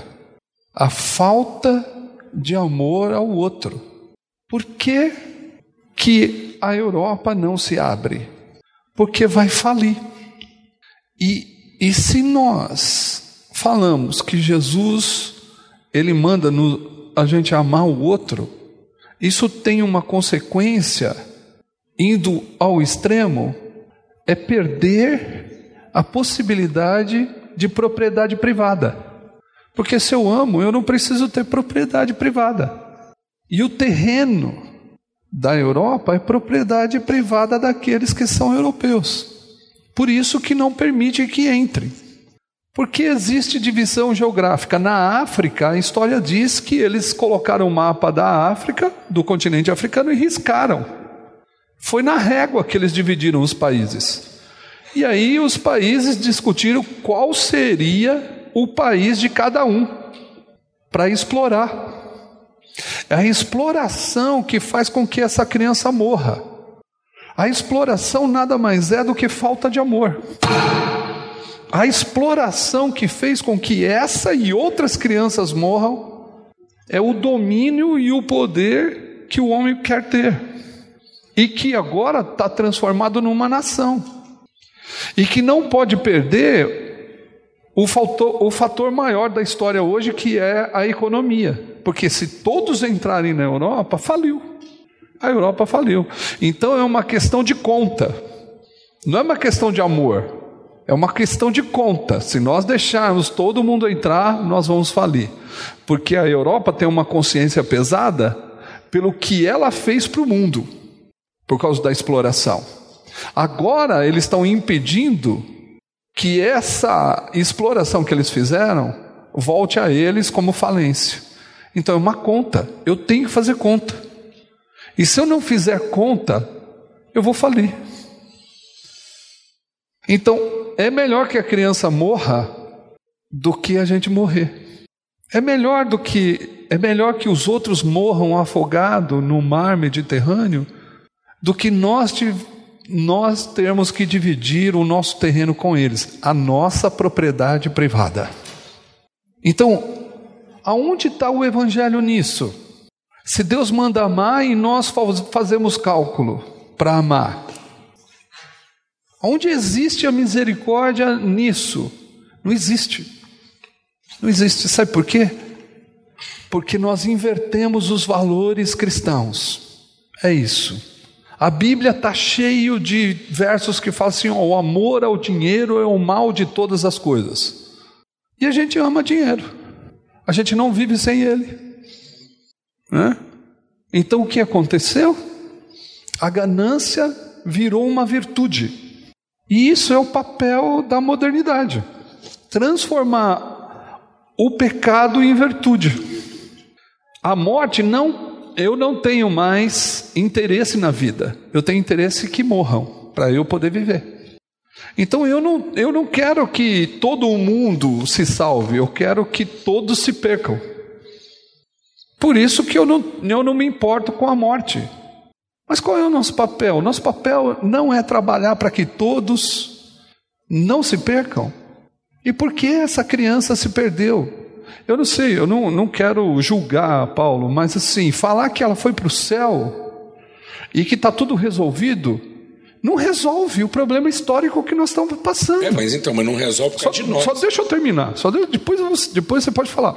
Mas não resolve o problema histórico que nós estamos passando, que é o problema da opressão, o problema da, o problema da dependência, o problema da opressão que ainda continua nos países.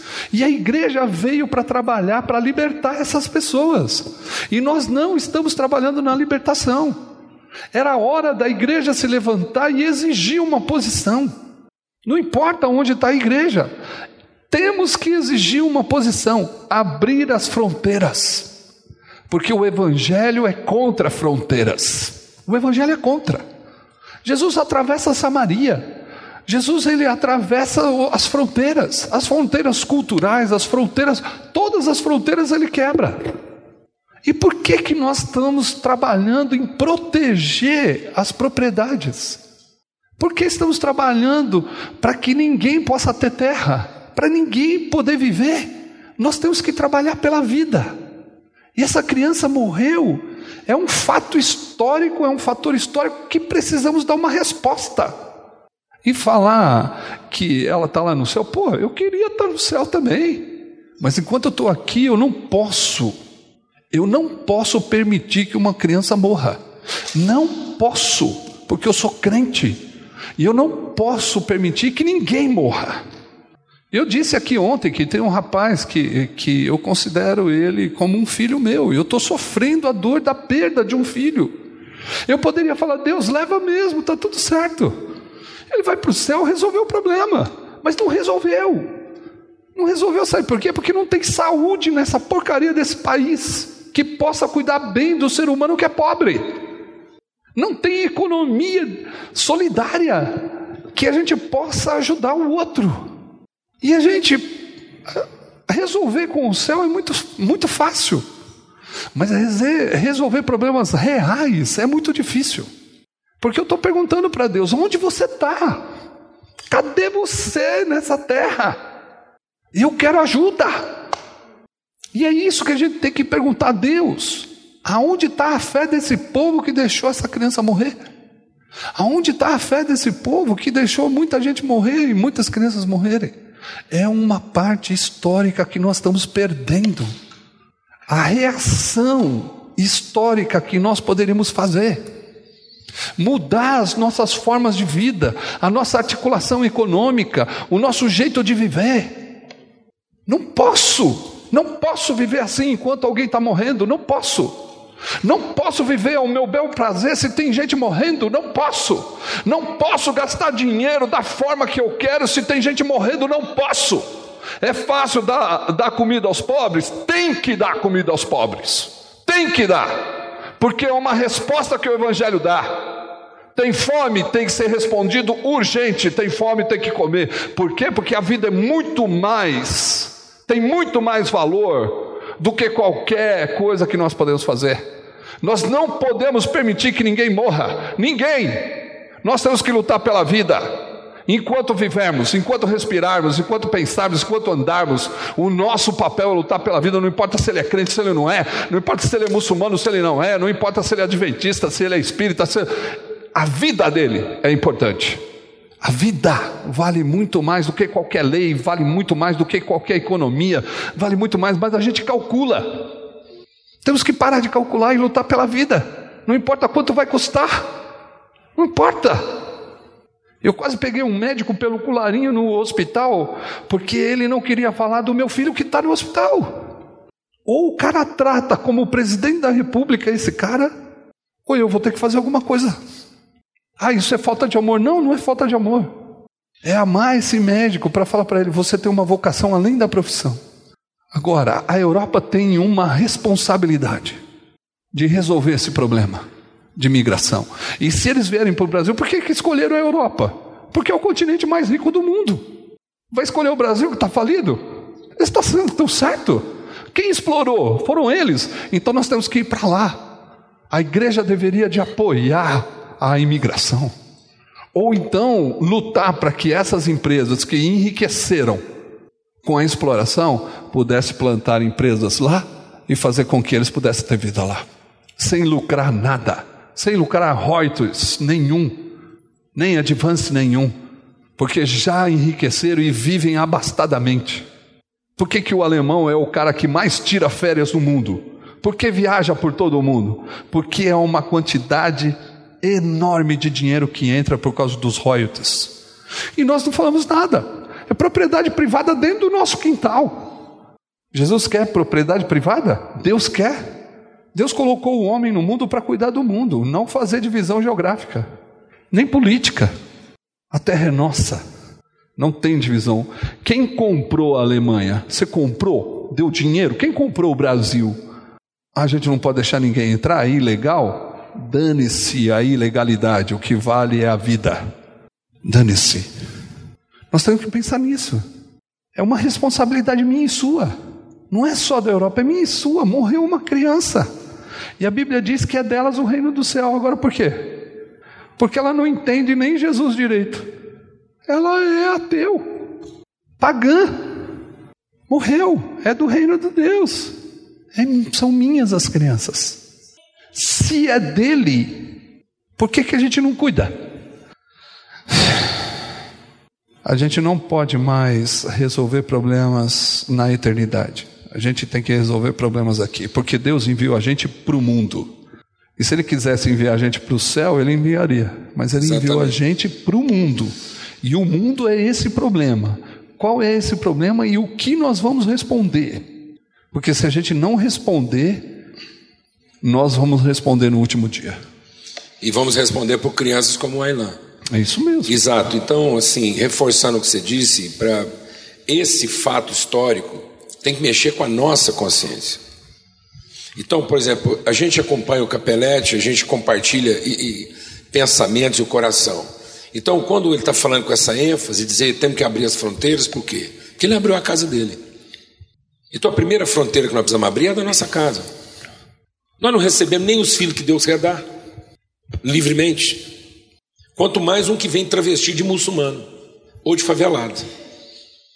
Então nós temos que abrir as nossas casas. As fronteiras estão nas nossas casas. Porque, como o, o Capela disse, é o Ailan lá, e são os milhares de crianças que estão morrendo aqui todo dia. E aí a gente tem a tendência do quê? A gente vê um problema desse, a gente se organiza como igreja e cria uma solução corporativa. Em que eu contribuo, nós montamos uma campanha para receber desabrigado, que não está errado, mas que é uma transferência de responsabilidade, em que eu meto dinheiro e esse desabrigado nunca vai parar na minha casa. Então ele não vai comer do meu pão, ele vai comer do pão corporativo. Eu não tive que mexer na minha estrutura de vida. E aí nós temos soluções através da instituição igreja, nós temos soluções através das organizações e nós temos soluções através do governo. Sabe por que, que a igreja nunca vai se mobilizar como deveria, para peitar o governo como deveria? Porque nós não abrimos a nossa casa. Então nós não temos autoridade para fazer isso.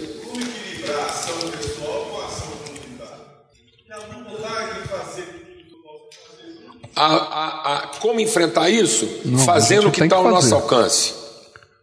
Então, antes de querer resolver os pobres do mundo inteiro, eu tenho que resolver aquele que cruzou o meu caminho. É o que me faz descer da mula. Quem está fazendo a gente descer da mula? Quem está fazendo a gente mudar a agenda? Quem que nos incomodou tanto a ponto de eu mudar a pauta? Esse é o enfrentamento da igreja. A igreja desce da mula quando está indo para o culto. Ela mexe na sua estrutura pessoal ou ela cria formas institucionais de resolver o problema de forma coletiva, mas que me isenta de envolvimento pessoal. Isso não vai parar na minha mesa. Eu crio um refeitório comunitário e dou uma parte do meu recurso para manter aquilo longe de mim. Enquanto chega aí, eu queria pegar uma fala do, do Neil, que ele falou assim: não, eu sou, eu sou um deles, não é porque eu me visto como motoqueiro, eu sou um deles. Eu acho que nós temos que nos vestir com o papel da humanidade. Exatamente. Nós temos que vestir a responsabilidade da humanidade toda. E não é só de um local, nós temos um trabalho local, mas nós temos que nos responsabilizar por tudo o que acontece no mundo. É isso mundo. que eu estava é, fazendo essa observação. Exato. Você falou para ele, e eu digo assim: há coisas que estão Lógico, na nossa mão, como em Salmo fala, aquilo que vier na nossa mão, a gente faz segundo as nossas forças. Sendo que hoje nós estamos tendo questões muito emergentes questão dos refugiados, a questão da Hungria hoje fazendo um muro para os servos não entrar. Agora, eu estava lendo hoje de manhã, ela já fez um muro para os, os romenos não entrarem. Quer dizer, está aumentando Matar. isso, né? Então, assim, nós estamos aí lá em Varanasi, as crianças que são compradas por 50 dólares, não só os Dalits, mas as crianças que estão sendo exploradas e morrem em seis meses porque Sim. vão para os prostíbulos, morrem nas calçadas, são enroladas nos panos, estão indo é? embora, morrendo. Beleza. Então, assim, isso. A questão. Tá bom, mas então vamos converter. Então, a primeira coisa que a gente precisa fazer é, é arrepender. Vamos arrepender. Nós queremos resolver o muro da Romênia? Não, não. Então vamos. Não, não, nós temos que resolver. Nós temos, esse é problema nosso. Nosso. É. Nós temos que levantar. Só que nós não vamos conseguir levantar com autoridade, porque isso não é uma questão de poder. Isso é uma questão de autoridade. Então, para resolver o problema, nós temos que nos arrepender e dizer o seguinte: não tem muro na minha congregação que me protege do macumbeiro, do espírita, do, in, é do endemoniado, do gay, da prostituta. Então vamos derrubar os nossos muros. Eu sei, deixa eu só completar para entregar o, o microfone. Eu, eu, eu, entendo isso, eu acho que a nossa igreja local, a gente tem muitas questões a fazer e, e uma das questões que eu deixo para essa igreja local é por que convidou a missão na íntegra para cá e, e daqui para frente, porque depois de uma discussão dessa não dá para a gente sair daqui da mesma forma que a gente vivia antes, né? Então a primeira então, coisa nós vamos entender. Deixa eu só ah, completar, eu vou, eu vou, entregar. E segundo, eu, eu, entendo que há questões muito emergentes. Eu, eu fui membro da igreja do pastor Neil durante 10 anos no Rio de Janeiro. E, assim, o, o, o que, que eu acho que acontece? Há questões que são aqui, mas também está acontecendo lá fora. Eu não posso é, ficar só nessa questão aqui. Eu também tenho que me dividir e a minha, há uma participação minha lá fora. Se a gente for ficar só nas nossas dificuldades aqui, é, eu sei que nós temos indígenas morrendo, crianças morrendo, infanticídio, nós temos crianças morrendo de fome aqui no Brasil, mas nós não podemos ficar só aqui. Eu, eu trago essa questão para o senhor. No, como é que nós podemos nos dividir a isso e nós temos que nos no, te, assumir essa responsabilidade, como o pastor Capelete falou? Nós temos, a nossa igreja tem que ser chamada aí para fora também e não só ficar presa às questões aqui do Brasil. Essa é a minha não, questão. A, a, eu, eu, quando eu falei, não é para no sentido de te interromper, é para ajudar exatamente na construção do raciocínio. Então é o seguinte não tem algumas coisas na nossa mão. Paulo diz que tudo é nosso. Então, todas as coisas estão na nossa mão. Então eu tenho que aprender a lidar com todas as coisas. E aí, para aprender a lidar com todas as coisas, eu tenho que entender que eu tenho uma responsabilidade total. Então nós temos a responsabilidade do mundo. Essa responsabilidade do mundo diz como é que eu me responsabilizo com a minha casa. E a forma como eu respondi com a minha, minha casa diz, nós é que fomos segmentando isso, nós fomos transformando isso em, em, em, em etapas ou partes. Não, isso é um processo que está todo ligado. E nós só vamos ter autoridade a partir de um posicionamento. Então a primeira coisa que a gente precisa alcançar é posicionamento. E que venha o que tiver pela frente. Então é a forma que eu estou lidando com o pequeno que vai dizer como é que eu lido com o grande. Então nós não podemos transformar isso numa coisa, ela é simultânea, porque ela é na consciência. Porque o que nós estamos tentando é produzir uma arregimentação e não uma multiplicação. Isso aqui é um processo de multiplicação. A gente não vai conseguir produzir essa convocação. Nós temos que gerar uma consciência que se multiplique até que a gente alcance essa autoridade. Porque senão nós vamos estar resolvendo isso de forma, de novo, apenas institucional. Institucionalmente nós temos poder. Institucionalmente nós temos 40 milhões de brasileiros. Isso diz no nosso poder, mas não diz na nossa autoridade. Então, beleza. Nos 40 milhões, vamos juntar dois ou três. Vamos pegar dois ou três pastores, dois ou três pastores, ou líderes, ou duas ou três comunidades e vamos atuar de forma contundente. Essa atuação de forma contundente na localidade vai repercutir na Romênia. Como a desgraça de lá repercutiu aqui. Como uma criança afogada repercutiu aqui, uma criança que traduz uma transformação de consciência a partir de duas ou três comunidades, repercutiria lá. Então nós estamos tentando resolver isso de fora para dentro, nós não vamos resolver. Uma mulher samaritana deixou o cálice dela para fora, deixou o vaso dela para fora. Ela foi lá e transformou uma cidade. Doze discípulos equipados, preparados, vieram da mesma cidade, não fizeram nada pela cidade. Os discípulos foram na cidade comprar comida. A mulher tratou com a cidade inteira como quem não tinha necessidade. Então, a partir da conscientização de dois ou três de nós aqui, Brasília pode ser transformada. De que tamanho tem que ser a igreja para transformar Brasília? Para impactar Brasília? 300? 3 mil? 30 mil? Não, dois ou três. Onde estão esses dois ou três? Essa é a pergunta que nós temos que fazer. Por que, que a gente discute, discute, discute e isso pula uma fase? Porque depois nós queremos trazer uma solução o quê? Institucional. E não espiritual, e não engajada. Beleza, estamos saindo aqui incomodados? Vamos juntar dois ou três aqui e falar: escuta, acabou. Acabou. Isso aqui parou em nós. Três jovens nossos entraram numa comunidade de lixão, três jovens. Entraram numa comunidade de lixão, se indignaram com aquilo, foram lá e resolveram o problema. Uma coisa que demandaria uma baita de uma estrutura, eles foram lá e resolveram o problema. E agora isso está repercutindo o quê? Nacionalmente, pronto. É uma coisa gerada onde? Uma mulher samaritana que deixou a carência dela para trás, adiou as suas preocupações pessoais e resolveu adotar a cidade. Acabou. Largou a si mesmo e acabou. Porque nós não estamos conseguindo chegar com autoridade nessas questões. Porque a gente chega lá e o nosso discurso é esvaziado. Vamos juntar o quê? Vamos juntar 200 mil na porta da Casa Branca? Podemos fazer isso. Depois cada um volta para casa e vai cuidar da sua vida, porque fez um manifesto, abriu uns cartazes, paramos lá na frente do Planalto, distribuímos uns cartazes lá, impactamos todo mundo e beleza, depois cada um volta a viver a sua própria vida. Fizemos a nossa boa ação do dia. Então nós estamos com um problema aqui de compromisso. De dizer uma, isso passa pela minha casa. Isso não passa pela minha igreja. Vai chegar na minha igreja, vai chegar na minha cidade, vai chegar no mundo. Pessoal, boa tarde. É, eu sou o Paulo, sou pastor aqui da igreja. E só para rapidamente. Deus tenha misericórdia de você, viu, irmão? Ele tem tido. É, eu sou policial civil também. E de uma operação que a gente fez atrás de um traficante aqui em Águas Claras, nós temos aqui um, um, um vale onde não, não se constrói prédio, onde não se constrói condomínio. Tá? Então tem um vale aqui que não se constrói nem prédio nem condomínio. Né? E lá tem um, uma, um, uma comunidade muito carente, onde o traficante se esconde, onde é, é, a, a, mulher que leva a droga para o esposo está, tá, está lá também. Então, nessa operação policial, eu não encontrei o traficante, mas eu vi muitas crianças, muitas. Cada barraco que a gente entrava, cinco, seis crianças.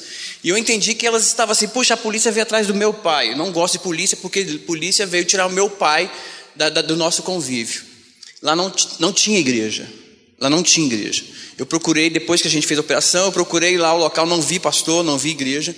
E hoje nós estamos lá nessa comunidade, com uma igreja de tenda, tenda, coinonia lá, tentando fazer um trabalho com as crianças. Com as crianças, porque é, não adianta eu querer alcançar inicialmente o coração do pai, porque o pai não vai. O pai não vai no culto, não vai no, no, no porque sabe que ali, é, entendeu? A mãe está começando a ir. A mãe está começando a ir, mas são as crianças que estão indo lá. Então, assim, é uma resposta de uma pergunta que a senhora fez: por que, que a coinonia trouxe a missão na íntegra para cá? É apenas uma das respostas, tá? E esse fator histórico tem que produzir uma manifestação. A igreja se manifestar, exigir que a Europa abra as portas, exigir que todo mundo se mobilize e faça o que tem que fazer. Beleza? Ao mesmo tempo, não separado, ao mesmo tempo, a gente tomou uma decisão. Aqui perto de casa não morre mais criança de fome. Pronto. Então, beleza. Vamos pressionar a Europa? Vamos. Mas também aqui perto de casa agora não morre mais menino de fome. Não vai ter mais afogado aqui na redondeza. Então, como é que eu creio, por exemplo, a obra missionária? Ah, Jesus disse que deveria permanecer em Jerusalém e não sair até que do alto a gente fosse revestido de poder. Depois que fosse revestido de poder, nós deveríamos ir de Jerusalém, Samaria, Judéia até os confins da terra. Sempre no poder do Espírito Santo. Enquanto ele não descer, fica. Não sai para fazer nada sem que vocês sejam revestidos. Foram Jerusalém, é, Samaria, Judéia e confins da terra. Ah, o problema é que muitas vezes nós queremos sair de Jerusalém para o confim da terra. Nós pegamos um casal de missionários de Jerusalém e manda lá para os confins do mundo. E a gente acha que a necessidade dele é só de sustento, de alimento. A gente paga um casal de missionário e manda para Butão para ganhar Butão. E o casal não suporta. É só você ver dados, jogue na sua internet e veja como são, tem, tem sido o fim dos missionários ah, no seu final de ministério. Veja a sua saúde. Como, como que o abandono é grande? Se a igreja que enviou começou a obra de uma parede, ele, não de, ele deixa de, de, de, alcançar o missionário porque está construindo uma parede no tempo.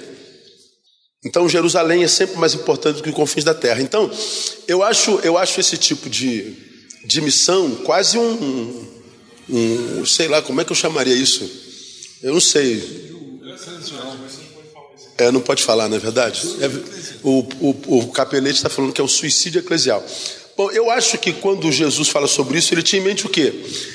A, a gente muda Jerusalém, e o que se fez em Jerusalém chega em Samaria. E de Jerusalém a gente irradia como efeito dominó até Samaria. Samaria, diferente de Jerusalém, tem divisa com a Judéia porque entre Jerusalém e Judéia tem Samaria. Então, é, né, essas duas têm divisa. Então, porque Jerusalém começou aqui, alcançou Samaria, Samaria chegou à Judéia, e de Judéia vai chegando até o final do mundo, até os confins do mundo. Então, na minha concepção, a ideia do Cristo era uma evangelização não por envio à distância, mas por influência próxima. Eu influencio Capelete que influencia Bujarque e, e, e assim sucessivamente. É irradiação. E aí nós encheríamos a terra. O problema é que não dá para fazer isso por instituição. Não é plantar templos em todo lugar como a gente faz. É vivendo na capilaridade da sociedade. É onde a gente está plantado, influenciando. O poder da igreja é o poder de influência. Mudar não só e nem a priori a religião do sujeito, mas o coração do sujeito e a sua forma de ver a vida, de encarar a vida, de ler a sociedade, de tratar com o seu próximo, uns aos outros. Por que a gente não faz de Jerusalém para Samaria, para a Judéia, para confins da terra? A gente tira a gente muito bem intencionada, manda para o confim do mundo e ele é abandonado no confim do mundo e ele não muda confins nenhum. Porque está sozinho, está abandonado, é na via deriva. Então é, é, é, é quase que perverso, mas é a metodologia. Então, Vina falando muito brilhantemente, claro que nós temos emergências aqui, lógico. As emergências daqui sendo feitas, elas vão influenciar as de lá. Vamos ver a cidade, a, a Uberlândia influencia a cidade toda, a Igreja Sal da Terra do Paulo Júnior. Bom, a igreja da cidade vizinha pode ver o que uma igreja local pode fazer, então ela começa lá. E aliás, é o que a gente tem visto no Brasil inteiro. Começamos sem pretensão nenhuma, Hoje a influência do que a gente prega no Brasil inteiro é impressionante. Me perguntaram ontem, por que, que o senhor viaja, pastor? Eu, eu, eu, eu, particularmente, eu tenho uma igreja abençoada, minha igreja é, é, me sustenta dignamente, eu tenho uma esposa linda, eu tenho filhas lindas, eu tenho uma moto, moro no Rio de Janeiro, né, tem orla do Rio de Janeiro, tem montanha, tem mar, tem tudo. Nada me tentaria sair dali. Mas por que, que eu saio? Porque a gente vê o resultado que a gente está pregando. Nisso tudo que está aí que a gente desaprova, está brotando um grupo de gente com a consciência nova que é lindo de se ver no Brasil, cara. Ao mesmo tempo que a gente se entristece com a igreja institucional, a gente se alegra com o que Deus está fazendo no meio dela. Me perguntaram outro dia, pastor, só tem esperança na igreja? Eu estou cheio de esperança na igreja. Agora, qual igreja que a gente está falando que a gente tem que pensar? Agora, a igreja que eu estou vendo emergir disso que a gente chama igreja me dá uma esperança tremenda. Jovens que, que, que, que, estão sendo formados sem a menor necessidade de honra, de reconhecimento, gente anônima, gente que não sabe falar no microfone, gente que não precisa de mídia, gente que está fazendo ali, ó, no seu, atendendo a sua necessidade imediata. Essa necessidade imediata é, cria menos um necessitado. Então, esse necessitado suprido, que não é mais necessitado, vai suprir a necessidade do outro. Então, já matamos dois necessitados e duas necessidades. Então nós já colhemos dois, dois frutos que vai, vai frutificar. Então, a gente muda o mundo mudando Jerusalém. Se é a igreja que é o agente de Deus para mudar o mundo, a gente tem que mudar a igreja. Ser o que a gente é de forma diferente. Agora, o problema é a nossa dificuldade de mudança. Porque para mudar, tem que ser mais do que um homem de Deus, tem que ser homem. Porque senão não acontece. Então, eu acho que a gente chega na Romênia, a gente chega na Síria, a gente chega em todo canto. Se a gente começar aqui. Concordo com o Paulo Júnior. Quando a gente vê a questão dos refugiados, cara, se a gente analisar assim friamente, a gente volta para Babel. Babel foi o tema que eu preguei no EMI do ano passado. Era uma comunhão que Deus desaprovou. Vamos ficar por aqui e vamos construir uma torre para que o mais alto possível, para que se a gente for muito longe, a gente vê a torre, a gente veja a torre e a gente volta para o lugar de, onde nós estamos plantados. O projeto de Babel era vamos fincar para sermos para nós mesmos, não é? Mas por que, que eles fincaram ali? Se eles estavam caminhando 300 anos desde do, do, do, do dilúvio? Porque eles chegaram nas terras de Babilônia, onde havia água fresca, terra de, de, de, de fácil plantio e colheita, eles chegaram no lugar do conforto. Vamos ficar por aqui. Vamos fazer um nome para nós, vamos ficar juntinho. Ora, a proposta é comunhão, então, o que legal, vamos ficar juntinho. Só que, embora a proposta fosse comunhão, Deus desce para acabar com a comunhão. Por que, que Deus reprovou comunhão? Comunhão não é fruto do Espírito Santo? Pô? Por que, que Deus desceu para acabar com a comunhão? Porque a comunhão era produto de uma alienação histórica, porque a ordem era crescei e multiplicai-vos e enchei a terra. Vocês estão querendo parar de encher a terra, vocês deixaram de pensar na terra para pensar em si mesmo. Quando a proposta é comunhão, se essa comunhão é pensando só em si, quando Deus desce, Deus desce para acabar com a comunhão. Vamos fincar para ser para nós mesmos. Deus desce e diz: é melhor não ser do que ser para si mesmo. E ele acaba com todo mundo, divide as línguas, vai todo mundo para um lado, vai, a gente se, aconteceu, tá aí. Agora veja o que está acontecendo. A divisão, né, a, o cisma daquela nação que se transformou em muitas e que criou barreiras e, e limites geográficos e nacionais, me parece que pela dor que a humanidade está sentindo, a humanidade é uma só, essas divisas estão sendo quebradas de novo e a gente está misturando tudo de novo. A gente vai ver o resultado nas etnias nos próximas décadas por causa dessa, dessa, dessa crise de refugiados. A gente vai ver os efeitos na cultura da nacionalidade das nações. Nós vamos ver o efeito nas, nas, na língua, na educação das crianças que nascerão como produto do, do refugiado que veio da Síria, que se casou com um alemão da Alemanha, só pode ser de lá. Então, uma nova nação nasce da Alemanha com Síria, do, do haitiano com brasileiro, do, do, do, do grego com não sei quem. Então, está acontecendo um movimento na história que, porque a gente está vivendo essa história, a gente não entende. Mas os irmãos que vão chegar daqui a 40 anos vão poder ler essa história, vão saber no que deu isso. Então eu não creio que Deus está apático no mundo, Ele sabe o que está fazendo, mas a gente não pode se abster de entender que o nosso papel ainda é na terra e não na manutenção das nossas torres, que autenticam e perpetuam o nosso nome. Porque a, a, toda a comunhão que gera conforto para mim a ponto de desprezar a necessidade do outro é uma comunhão que Deus abomina. E a gente tem que repensar o tipo de comunhão que a gente está vivendo.